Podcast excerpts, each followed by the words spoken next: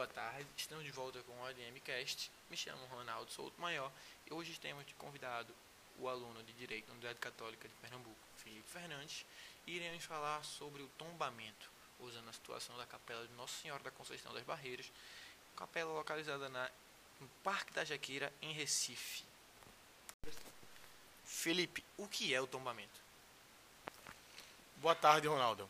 O tombamento é uma forma de intervenção estatal que busca reconhecer e manter os patrimônios históricos e culturais, podendo ser realizado pela administração federal, estadual ou municipal.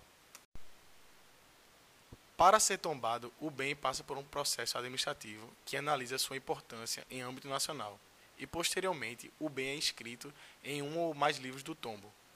Os, bens tombados estão sujeitos à fiscalização realizada pelo Instituto para verificar suas condições de conservação e qualquer intervenção nesses bens deve ser previamente autorizada.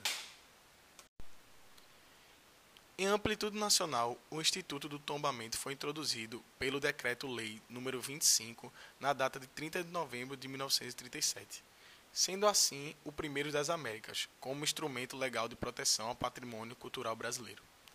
O Decreto-Lei constitui como patrimônio histórico e artístico nacional o conjunto dos bens móveis e imóveis existentes no país e cuja conservação seja de interesse público, quer por sua vinculação a fatos memoráveis da história do Brasil, que por seu excepcional valor arqueológico ou etnográfico, bibliográfico ou artístico. Obrigado pela explicação, Felipe. Agora, temos durante a semana recebido algumas perguntas sobre o tema e uma pergunta que foi muito feita foi quem pode solicitar o tombamento de um bem? Você poderia nos explicar, por favor? Ótima pergunta, Ronaldo. Qualquer pessoa física ou jurídica poderá solicitar o tombamento de qualquer bem ao IFAM, bastando, portanto, encaminhar correspondência à Superintendência do IFAM em seu estado, à presidência do, IFAM ou ao Ministério da Cultura. Após o requerimento ser feito, como é autorizado por esses órgãos o tombamento do imóvel? Bom, Ronaldo, para ser autorizado, o bem passa por um processo administrativo que analisa sua importância em âmbito nacional, e posteriormente o bem é inscrito em um ou mais livros do tombo. Os bens, os bens tombados estão sujeitos à fiscalização realizada pelo Instituto para verificar suas condições de conservação, e qualquer intervenção nesses bens deve ser previamente autorizada. Existem três modalidades de tombamento. A primeira se refere ao tombamento de bens pertencentes à União, aos Estados e aos municípios, que se dará de ofício, mas deverá ser notificado a entidade a quem pertencer ou a entidade que tiver a guarda do bem, a fim de que sejam produzidos os efeitos necessários, de acordo com o Decreto-Lei 25 de 1937. Além dessa modalidade que se refere apenas ao tombamento de bens pertencentes ao Estado, União ou municípios, existe o tombamento de bens de pessoas físicas ou jurídicas de direito privado, que pode se dar de duas maneiras. O tombamento voluntário, que é feito a partir de pedido do proprietário do bem, quando o próprio atende requisitos necessários para integrar o patrimônio histórico e artístico nacional. É considerado também o tombamento voluntário quando o proprietário do bem é notificado sobre a intenção do Estado de tombá-lo e não se opõe ao tombamento. A possibilidade ainda do tombamento ser compulsório que é quando a União, Estado ou município notificam o proprietário informando a intenção de tombar o bem e esse mesmo não concorda com esse tombamento. Essa contestação se dará nos termos constantes no Decreto-Lei nº 25 de 1937 e a decisão ficará a cargo do Conselho Consultivo do Patrimônio Cultural. E sendo favorável ao tombamento, será notificado o proprietário da decisão e assim ele terá tombado compulsoriamente pelo IFAM. Felipe, quais são as principais obrigações do proprietário de um monumento tombado?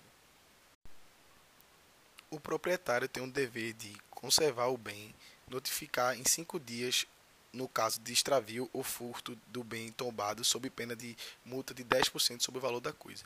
Tem o dever também de informar o poder público se não dispuser de recursos necessários às obras de conservação e reparação, sob pena de multa correspondente ao dobro da importância em que for avaliado o dano sofrido pela mesma coisa. Quando se tratar de bem móvel, não, não retirado do país, senão por curto prazo, sem transferência de domínio e para fim de intercâmbio cultural. mediante autorização do poder público, sob pena de sequestro, com a multa de 50% do valor da coisa, em caso de reincidência. Em caso de reincidência, é o dobro, e imputação ao crime de contrabando. O proprietário também tem o dever de não destruir, não demolir ou mutilar. Tem o dever de não reparar, pintar ou restaurar bem tombado, sem autorização sob pena de 50% do dano causado. Felipe, o que acontece com o bem tombado caso o proprietário venha a intervir? Caso uma pessoa desrespeite as normas de tombamento, a obra poderá ser embargada e o imóvel será lacrado até a regularização do projeto. No caso da capela, que foi construída em 1766 e tombada posteriormente em 1938, existiram algumas intervenções.